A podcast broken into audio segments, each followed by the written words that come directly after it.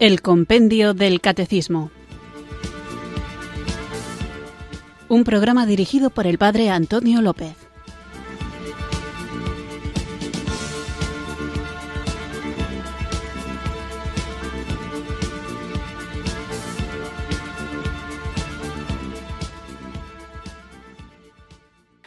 Muy buenas tardes, queridos oyentes de Radio María. Recibido un cariñoso saludo desde Irurzun, en Navarra, quienes sintonizáis una tarde más esta radio que cambia vidas, esta emisora de la Virgen, Radio María, para escuchar el programa El Compendio del Catecismo, nuestro espacio diario de formación católica en el que tratamos de conocer la fe que queremos compartir y que queremos también defender. Estamos hablando del sacramento del orden y me parece que es importante que entendamos cuál es la esencia del sacerdocio ministerial para que agradezcamos a Dios por este don tan maravilloso que nos hace y también para que comprendamos la importancia que tiene el ministerio ordenado y la relación con el sacerdocio común de los fieles, porque a veces tengo la sensación de que se desdibuja la tarea del sacerdote porque, entre otras razones, no se conoce cuál es la tarea de los laicos en la Iglesia.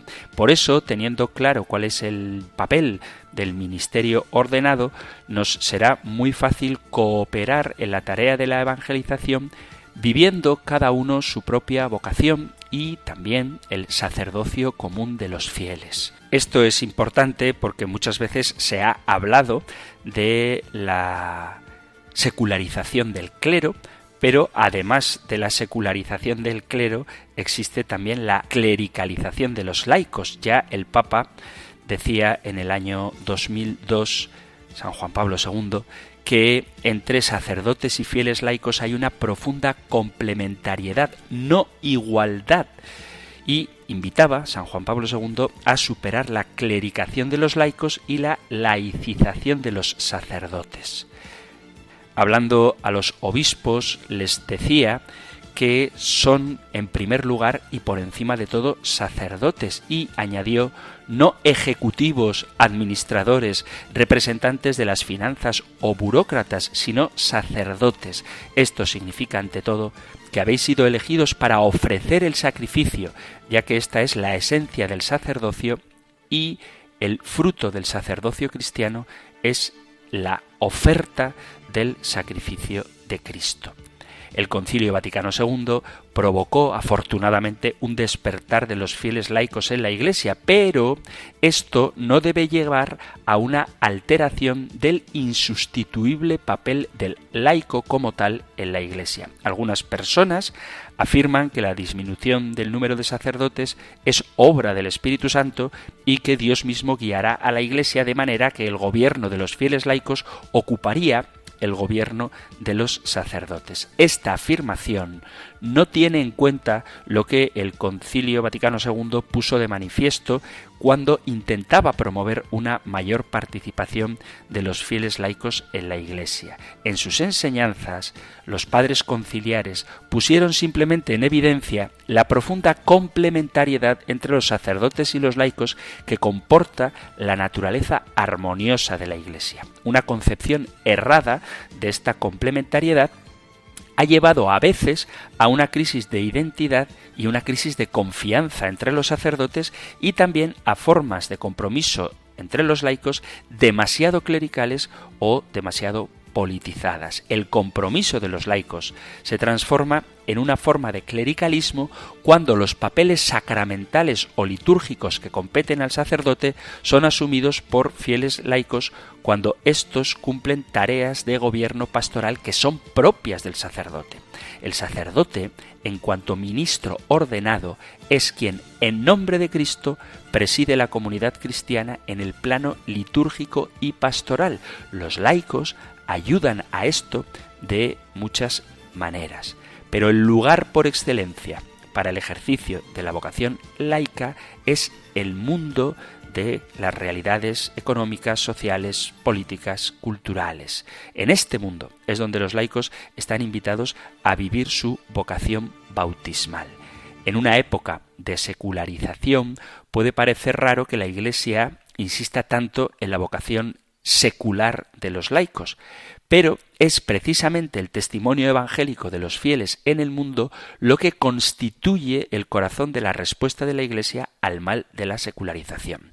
El compromiso de los laicos se politiza cuando el laicado está absorbido por el ejercicio del poder en el interior de la Iglesia. Y esto sucede cuando la Iglesia no se concibe en los términos que le son propios como misterio o sacramento, dispensadora de la gracia, que es lo que la caracteriza, sino cuando se habla de ella únicamente en términos sociológicos o incluso políticos. La clericalización de los laicos o la laicización del clero se da cuando no es el servicio sino el poder lo que moldea todas las formas de gobierno en la Iglesia, tanto por parte del clero como del laicado. Lo que la Iglesia necesita, dice San Juan Pablo II, es un sentido de complementariedad más profundo y creativo entre la vocación del sacerdote y la vocación de los laicos. Por eso, aunque la mayoría de los que escucháis este programa supongo que seréis laicos, es importante conocer qué es el orden sacerdotal para que, entendiendo el papel del ministerio ordenado, comprendamos mejor cuál es el papel del sacerdocio común de los fieles, es decir, el compromiso de todos los bautizados, aunque no hayan recibido el sacramento del orden, en la tarea de la evangelización y de la construcción de la Iglesia. Quien realiza esta tarea es el Espíritu Santo, así que porque lo necesitamos y soy muy consciente de ello, comenzamos nuestro programa invocándole con fe.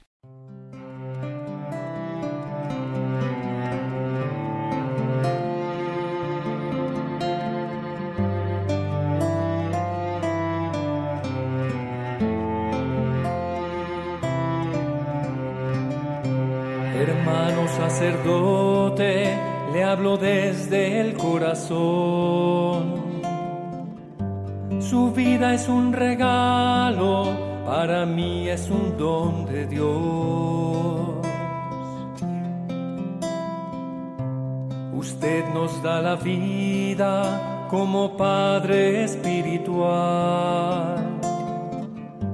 En Cristo nos bautiza para ser hijos de Dios. Perdona los pecados en la reconciliación y celebra el milagro de la Santa Comunión. Usted nos acompaña hasta el fin de esta vida. Es usted quien nos prepara a la eternidad con Dios. Su vida es un don, mi hermano. Excelsa es su vocación.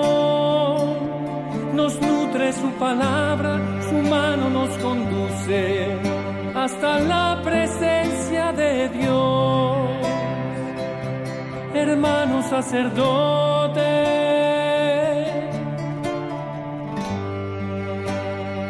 Usted es un don de Dios.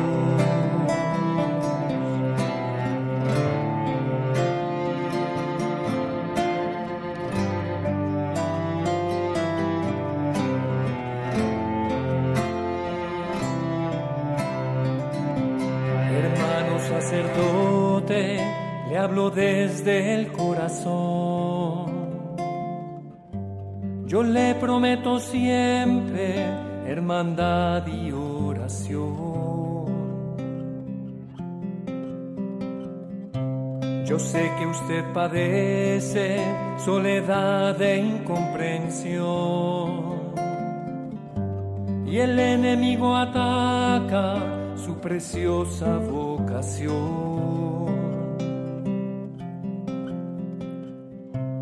No deje que este mundo contamine su visión. No deje que este mundo le distraiga del amor.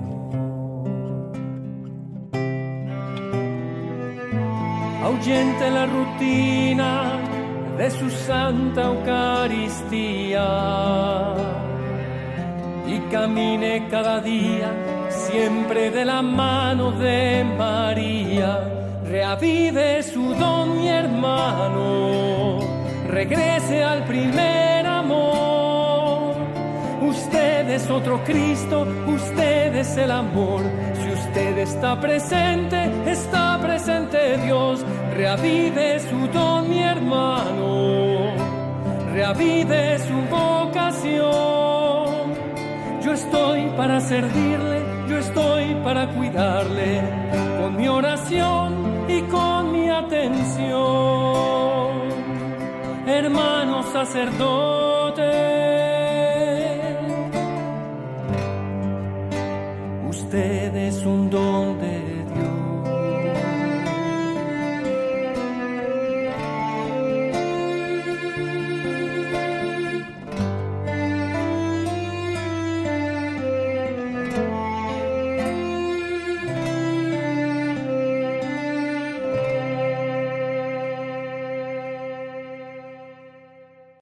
Qué bonita letra tiene esta canción del grupo Geset, donde se expresa la gratitud a Dios por el hermano sacerdote. Porque el sacerdote es hermano de todos los bautizados, puesto a su servicio como mediador entre Dios y los hombres en la persona de Jesucristo.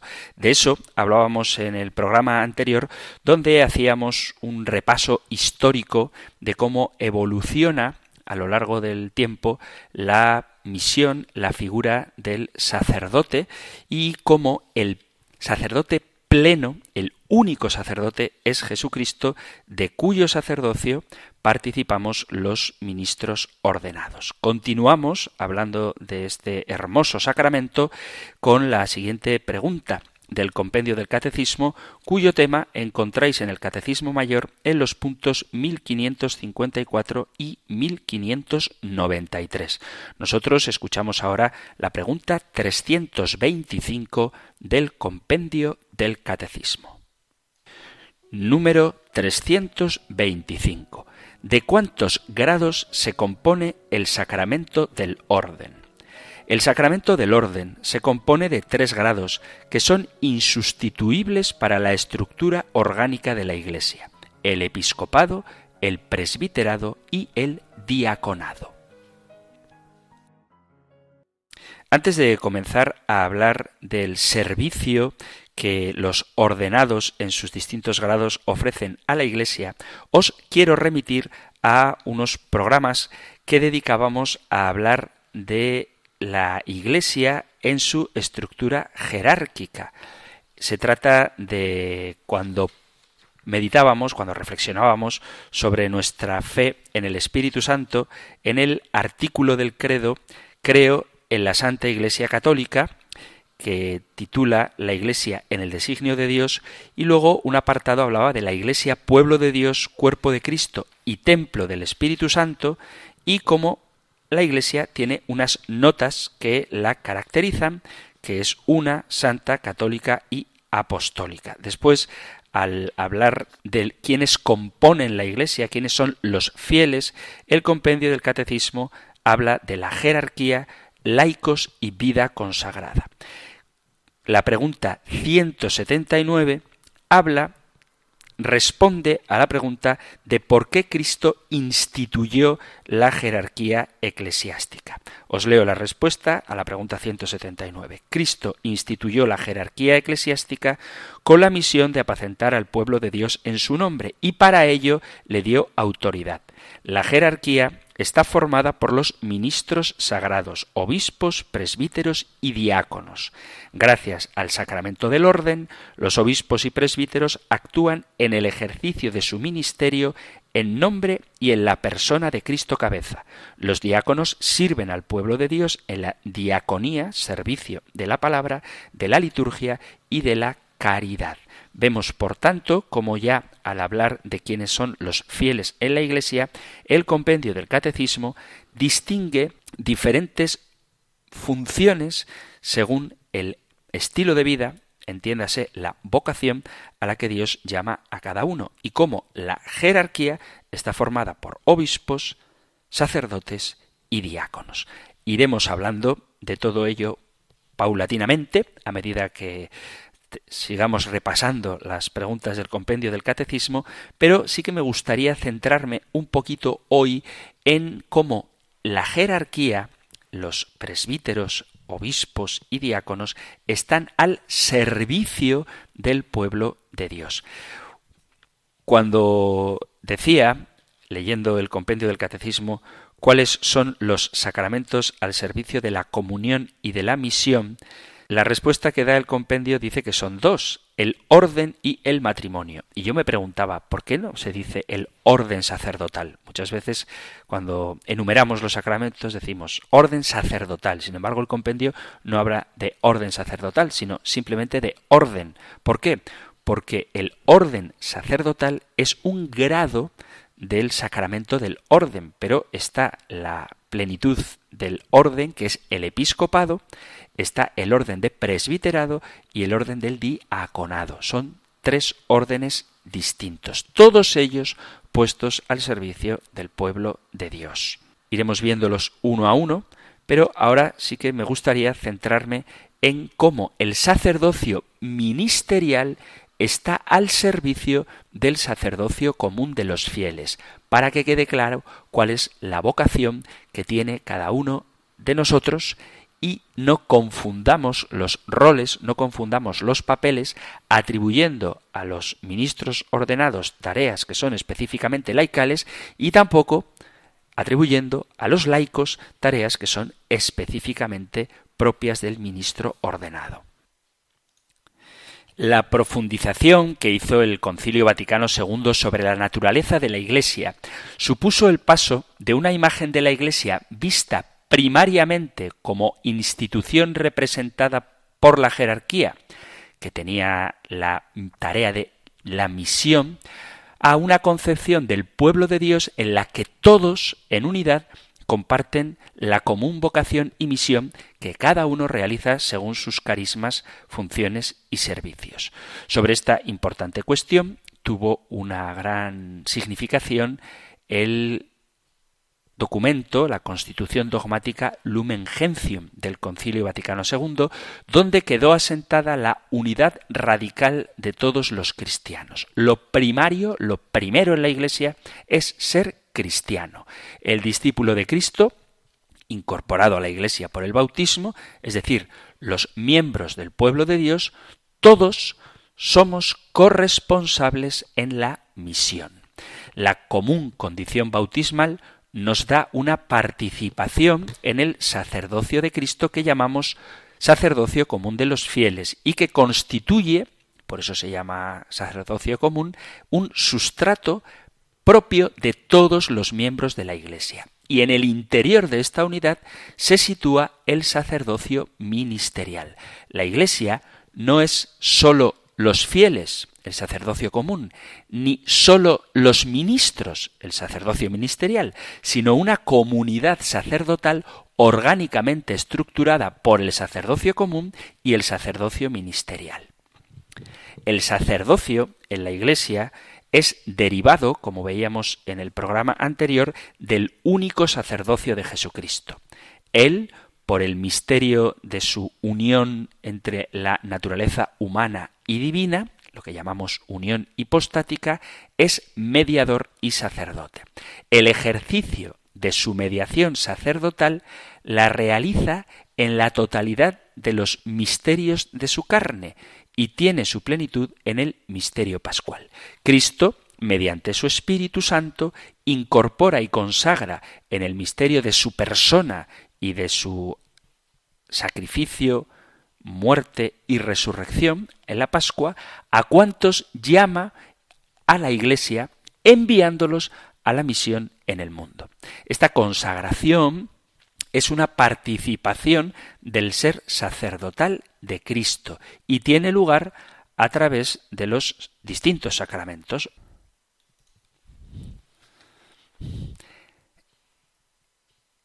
Es propio de la Iglesia su condición sacerdotal que tiene dos modos.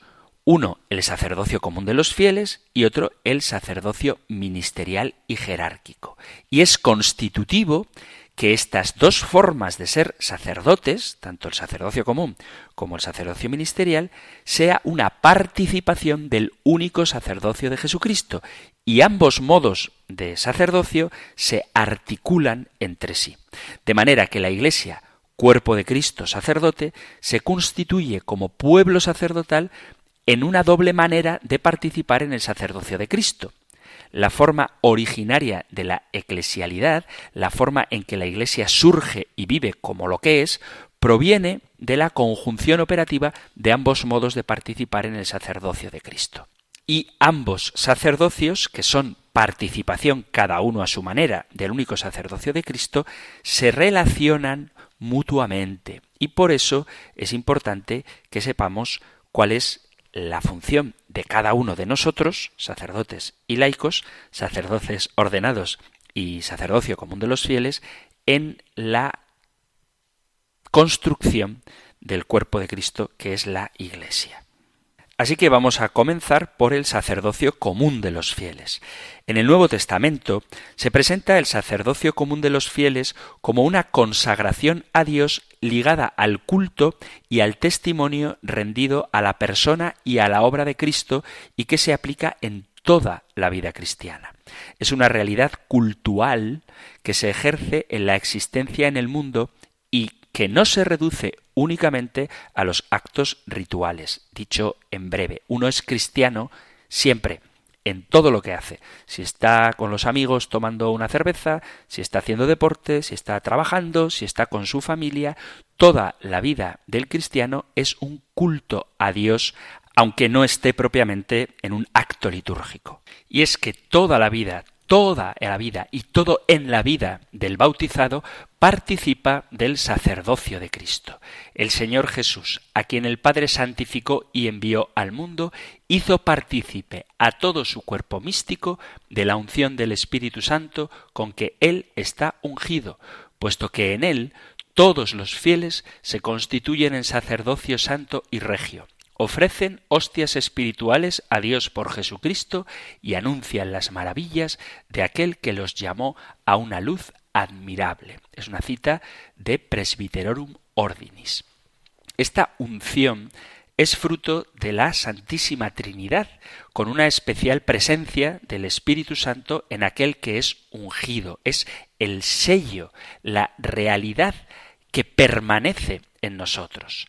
La tradición de la Iglesia ve el origen de esa realidad permanente en la unción sacramental que es efecto del sacerdocio común de los fieles.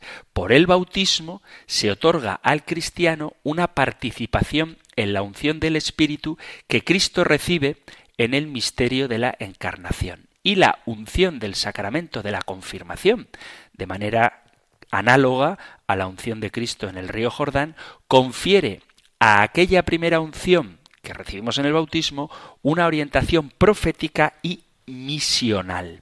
El sacerdocio común de los fieles se recibe, en conclusión, por la unción del Espíritu en el bautismo y se perfecciona en la confirmación. Todos los creyentes en Cristo son nueva criatura en Cristo, criatura que es toda ella crística y por tanto esencialmente sacerdotal. Podemos tener como consecuencia que todos los bautizados tienen una condición sagrada que implica la igualdad radical o fundamental de todos los miembros del pueblo de Dios. No es más cristiano un sacerdote que cualquier otro bautizado. El valor primero de la Iglesia es esta dignidad inherente a la existencia cristiana como tal, es decir, a la gracia que transforma, que hace una criatura nueva a quien recibe el bautismo. Esta dimensión bautismal de la Iglesia hace que ésta, la Iglesia, sea pueblo sacerdotal, todo él consagrado por la unción del Espíritu. Por eso hay una doble llamada para todo bautizado a la santidad y a la misión, ya que la exigencia sacerdotal de la unción bautismal en este caso es doble, llamada a la santidad, entendida como culto al Padre, o sea, ofrecer, santificar, sacrificar, hacer sagrada la vida ofrecida a Dios y también llamada a la misión apostólica. Estamos como reyes y profetas enviados por el Señor a anunciar la buena nueva a todas las criaturas. Esta naturaleza sacerdotal de la Iglesia subraya el carácter ministerial de la Iglesia entera. Toda la Iglesia ofrece servicio, culto a Dios por la fe y los sacramentos y ofrecimiento de la propia vida a la vez que servicio a la humanidad, que consiste el servicio a la humanidad ante todo en dar testimonio de la verdad de Dios a quien hemos conocido por la fe. Y ese testimonio, además de con la palabra, se da con la vida santa de los fieles y también proponiendo el mensaje de la salvación. El culto y el testimonio son dos aspectos de esa consagración y misión propia de todo bautizado que hace alusión a la dimensión sacerdotal de todo cristiano. Dicho esto sobre el sacerdocio común de los fieles, que creo que es importante para distinguirlo como haremos ahora del sacerdocio ministerial, vamos a hacer previamente una pausa musical antes de continuar con nuestro programa.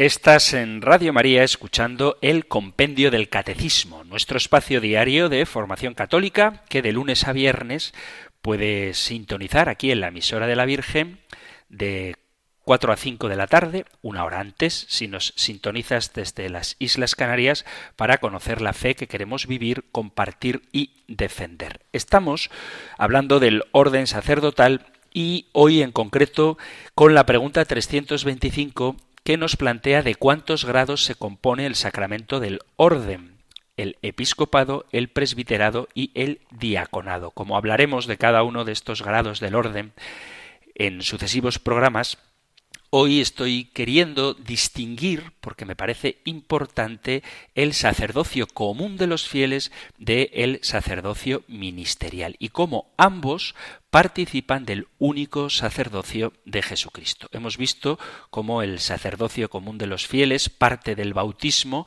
por el que nos consagramos a Dios y ofrecemos toda nuestra vida como un culto agradable a Él.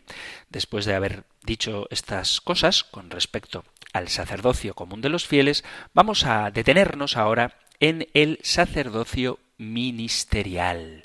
Además de ese sacerdocio común de los fieles, en la Iglesia existe un ministerio eclesiástico divinamente instituido, que es el orden, el sacramento del orden. La Iglesia sostiene que los apóstoles y sus sucesores fueron habilitados para su misión con una peculiar consagración que los configura de manera también peculiar a Cristo sacerdote. La ordenación sacerdotal hace que los presbíteros, por la unción del Espíritu Santo, queden marcados con un carácter especial que los configura con Cristo sacerdote, de forma que pueden obrar en la persona de Cristo cabeza. El contenido propio del ministerio consiste, por lo tanto, en representar ante la congregación de fieles la persona de Cristo cabeza del cuerpo. Es asunto importantísimo advertir que el ministro, esto sobre todo para los hermanos separados, no es un sucesor de Cristo. El Papa no es el sucesor de Cristo. Los sacerdotes no suceden, no ocupan el lugar de Cristo, ni mucho menos le sustituimos, sino que el sacerdote, ordenado sacramentalmente, es sacramento de la presencia de Jesús y por supuesto que el sacerdote no tiene poder sobre Cristo, sino antes al contrario, es Cristo el que se ha apoderado sacramentalmente del ministro. El ministro, el sacerdote, es el sacramento, acordaos de la definición de sacramento como signo sensible de la gracia, el sacerdote es el sacramento del sacerdocio de Cristo. Por eso, los ministros consagrados en el ejercicio de su ministerio, en sentido estricto, actúan en la persona de Cristo cabeza, que otorga gratuitamente la salvación por la palabra y los sacramentos en el aquí y ahora de la historia. La salvación no es un acontecimiento que ocurre en lo íntimo, individual del espíritu humano, sino el encuentro personal, visible, histórico y social del hombre con Jesucristo. La Iglesia es precisamente el medio visible, social y estructurado del que se sirve Cristo, resucitado y sentado a la derecha del Padre, enviándole el Espíritu Santo para que, desaparecida su presencia temporal, sea posible tener un encuentro personal con Él. El Espíritu Santo es enviado para vivificar a toda la comunidad enriquecida con la unción en este sentido, es la Iglesia entera, toda la Iglesia, sacramento de salvación. Y el testimonio de cualquier discípulo del Señor, laico o sacerdote, es un camino para el encuentro con Cristo, porque todos, ya lo hemos visto, participan del oficio cultual, profético y real de Cristo. Todo bautizado es sacerdote, profeta y rey. Pero la Iglesia no se da a sí misma la salvación, que debe testimoniar, ni la Iglesia fabrica la palabra y el sacramento que nos salva, sino que eres Cristo mismo el que realiza Él en persona la salvación hoy. Y esto lo hace dando a la Iglesia el ministerio que, actuando con la fuerza del Espíritu Santo, es la representación sacramental de Cristo cabeza ante la comunidad. En el ministerio ejercido en la persona de Cristo cabeza está asegurada la acción del Espíritu Santo. El mismo Señor Jesús, antes de dar voluntariamente su vida para salvar al mundo, de tal manera organizó el ministerio apostólico y prometió enviar el Espíritu Santo que ambos están asociados en la realización de la obra de la salvación en todas partes y para siempre. En esta frase del Concilio Vaticano II, en el decreto ad gentes, encontramos el significado del ministerio sacerdotal. La razón de ser del ministerio sacerdotal, del sacerdocio ordenado, es constituir el signo e instrumento eficaz por la acción del Espíritu de la presencia de Cristo cabeza en medio de los fieles. El ministerio ordenado es un don que Dios da a la comunidad y que testifica el carácter del don que tiene la salvación. Por eso los poderes ministeriales no proceden de la comunidad, sino que es Cristo el que se lo regala a la comunidad. Es Cristo el que sale al encuentro de los cristianos en las acciones ministeriales. Por eso es la Iglesia, guiada por el Espíritu Santo, la que da a los sacerdotes. No son las comunidades las que hacen sacerdotes, sino que es Cristo mismo quien da los sacerdotes a las comunidades, suscitando en ellas vocaciones. Existe indudablemente una relación entre los fieles y los ministros ordenados. Dice Lumen Gentium el sacerdocio común de los fieles y el sacerdocio ministerial o jerárquico, si bien difieren por esencia y no sólo gradualmente, se ordenan el uno al otro, pues cada uno participa de una manera peculiar del único sacerdocio de Cristo. En efecto, el sacerdocio ministerial, por la sagrada potestad de que goza, modela y dirige al pueblo sacerdotal. Efectúa el sacrificio eucarístico in persona Christi y lo ofrece a Dios en el nombre de todo el pueblo. Los fieles, por su parte, en virtud de su sacerdocio regio, participan en la oblación de la Eucaristía y ejercen el sacerdocio en la recepción de los sacramentos, en la oración y en la acción de gracias, en el testimonio de una vida santa, en la abnegación y en la caridad operante. El sacerdocio ministerial, dice el concilio, y esto es lo que quería destacar en el programa de hoy a propósito de los grados del sacramento del orden, difiere esencialmente del sacerdocio común.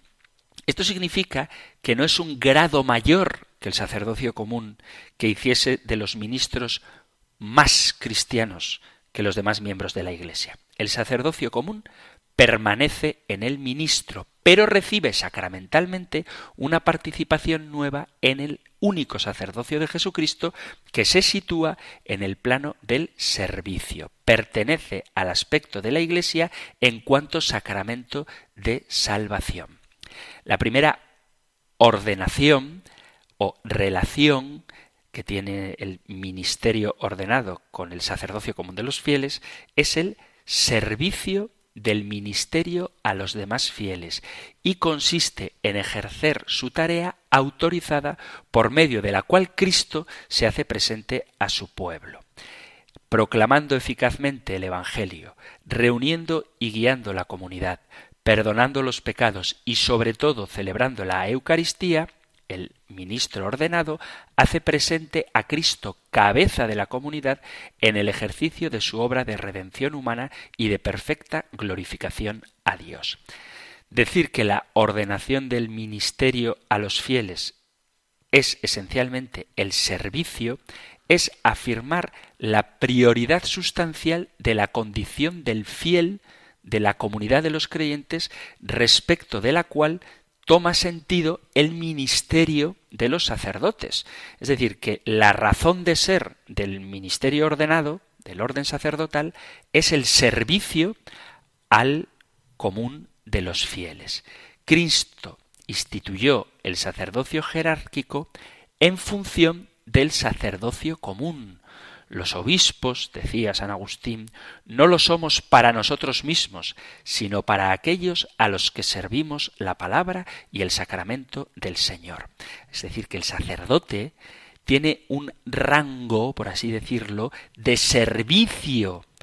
Ciertamente se puede servir ejerciendo la autoridad, guiando, enseñando y sobre todo se sirve administrando los sacramentos de manera particular la Eucaristía, pero siempre desde una actitud de servicio, porque el ministerio ordenado, el orden, está para servir a los bautizados, que por el bautismo toman parte del sacerdocio de Cristo.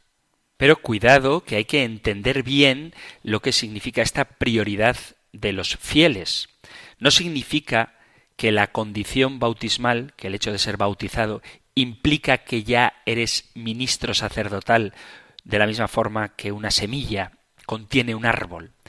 De esta manera, el ministerio sería simplemente un desglose del bautismo y los ministros sagrados se comprenderían como delegados de la comunidad para hacer determinadas funciones.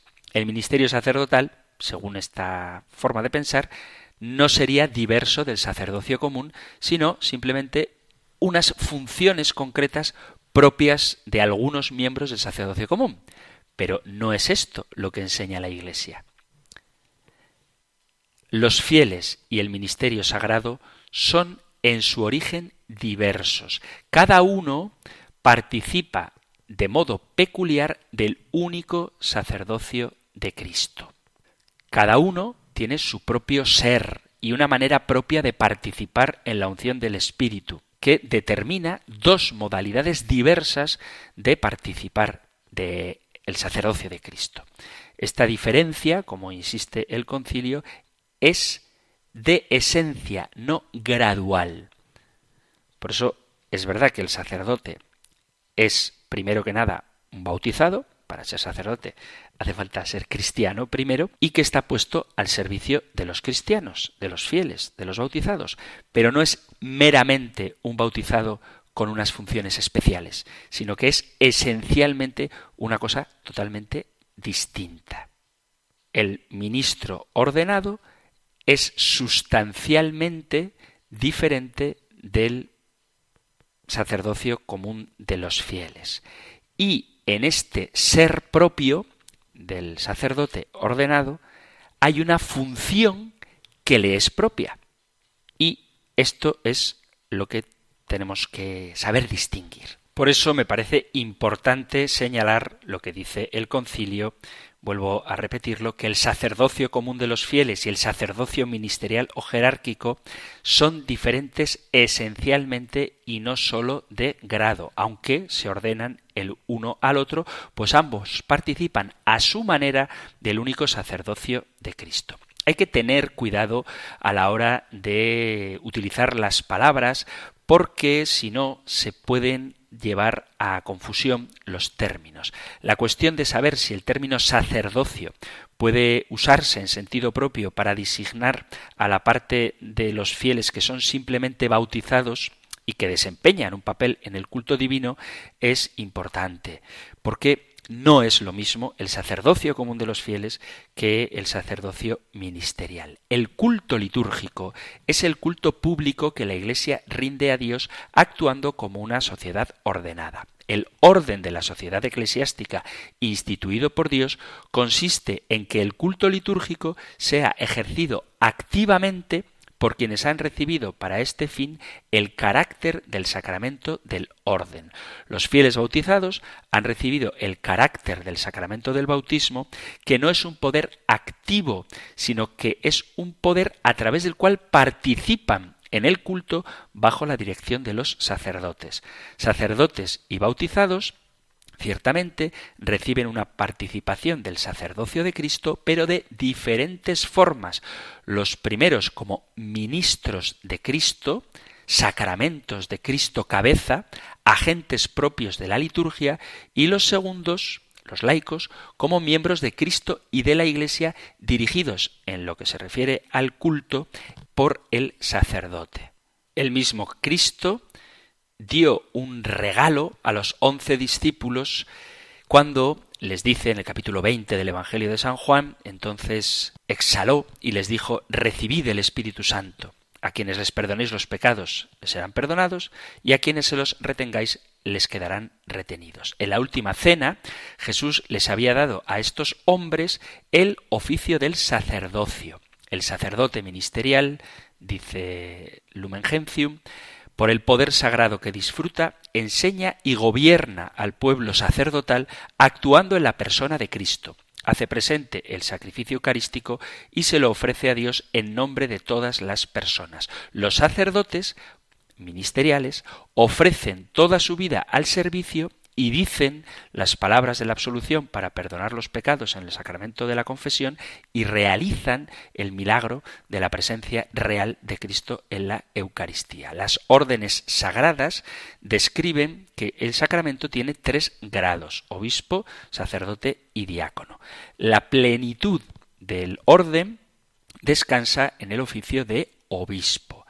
Hablaremos de ello en el próximo programa. La consagración como obispo convierte en un verdadero y legítimo sucesor de los apóstoles. Los sacerdotes son ordenados para servir a toda la Iglesia y como el obispo ejercen este ministerio a través de la facultad de administrar los sacramentos. Los diáconos normalmente, hablaremos también del diaconado permanente en su momento, lo son de manera transitoria como parte del camino hacia la ordenación sacerdotal, aunque también existe la ordenación diaconal permanente para servir en el altar y ejercer el ministerio de la palabra, predicación y enseñanza.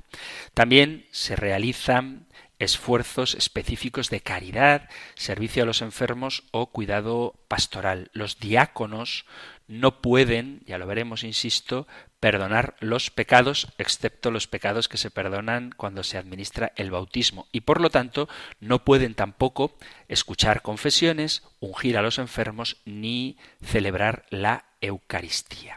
La misa es fuente de vida para el cristiano y quien tiene la capacidad de poder celebrarla en virtud de su ordenación son sólo los obispos y los presbíteros. Es el apóstol Pablo el que habla de los distintos ministerios que hay en la carta a los Efesios en el capítulo 4 a partir del versículo 11 leemos él mismo dio a unos ser apóstoles, a otros profetas, a otros evangelistas, a otros pastores y doctores para el recto ordenamiento de los santos en orden a la obra del ministerio que tiene como objeto la edificación del cuerpo de Cristo. Se ve aquí la existencia de ministerios en la Iglesia, comenzando por el ministerio de los apóstoles, del que participan los obispos. Esta estructura ministerial aparece, insisto en ello, como un don de Cristo a la Iglesia. No es algo que la Iglesia se da a sí misma. La finalidad del don ministerial es la de instruir a los santos en los misterios de Dios, equipar, capacitar, organizar, es decir, preparar y disponer a los fieles para la santificación, para la edificación del cuerpo de Cristo. Los ministros ordenados, los sacerdotes, son portadores del misterio, sirviendo a los hermanos para que éstos a su vez puedan servir a Dios y al mundo. ¿Esto qué significa?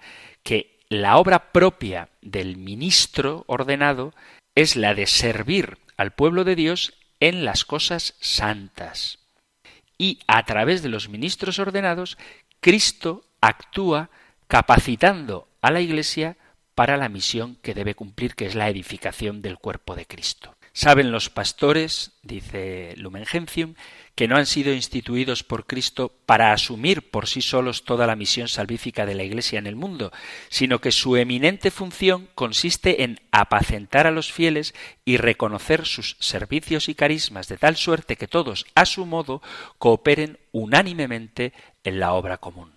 La acción del ministro consiste, primero que nada, en apacentar a los fieles por el ministerio de la palabra y de los sacramentos y también reconocer y potenciar sus propios servicios y carismas, de modo que los fieles puedan desplegar su propia vocación y sus aportaciones.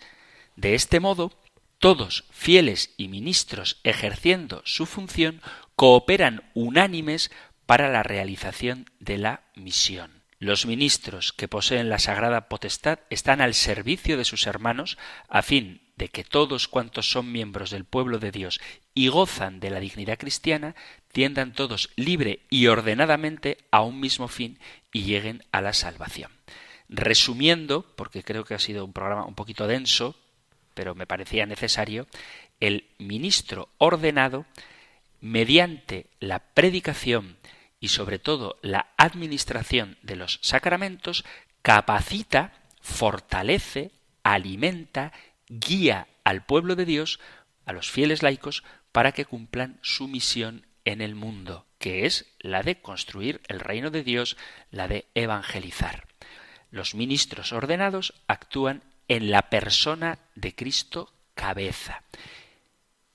Y esto es importante para no desdibujar el papel de los sacerdotes, que a veces nos implicamos en tareas que aun siendo muy importantes y aunque sean necesarias, quizá podemos correr el peligro de que nos distraigan de lo que nos es esencial, que es administrar los misterios de Dios para que puestos al servicio de su pueblo, estos, el pueblo, cumplan con su función evangelizadora. Dicho de otra manera, la tarea de evangelizar el mundo no recae sobre los sacerdotes únicamente, sobre los ordenados, sino sobre todos los bautizados que participan del sacerdocio común de los fieles, del sacerdocio de Cristo de una manera específica. Los ministros ordenados participan del único sacerdocio de Cristo de otra manera, cuyo fin principal es ofrecer el sacrificio agradable a Dios, el sacrificio de Jesucristo, es decir, la Eucaristía,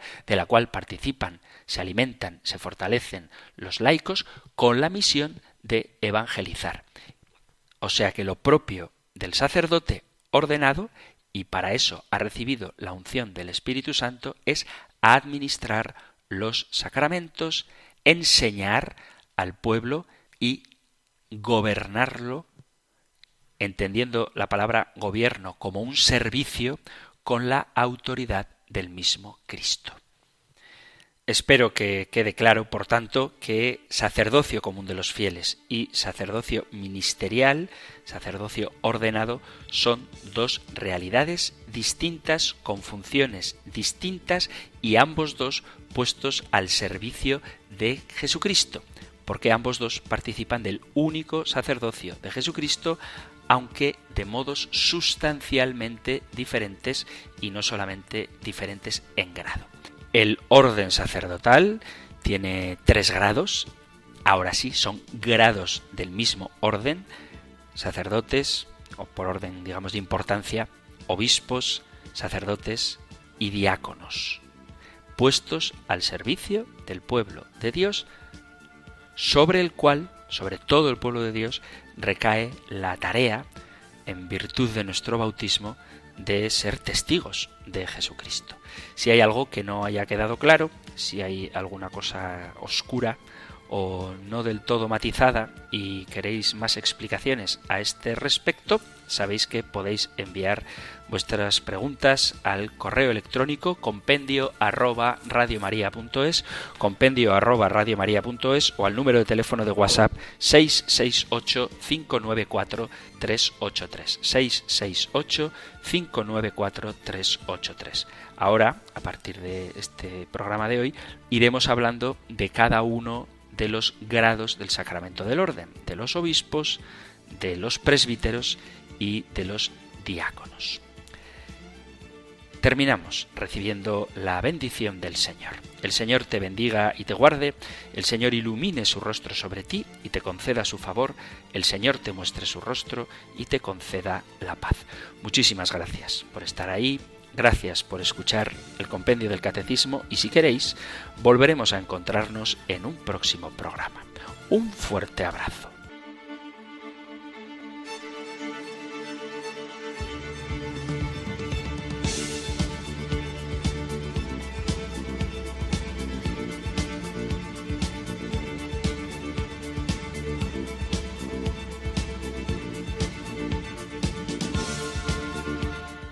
El Compendio del Catecismo. Un programa dirigido por el Padre Antonio López.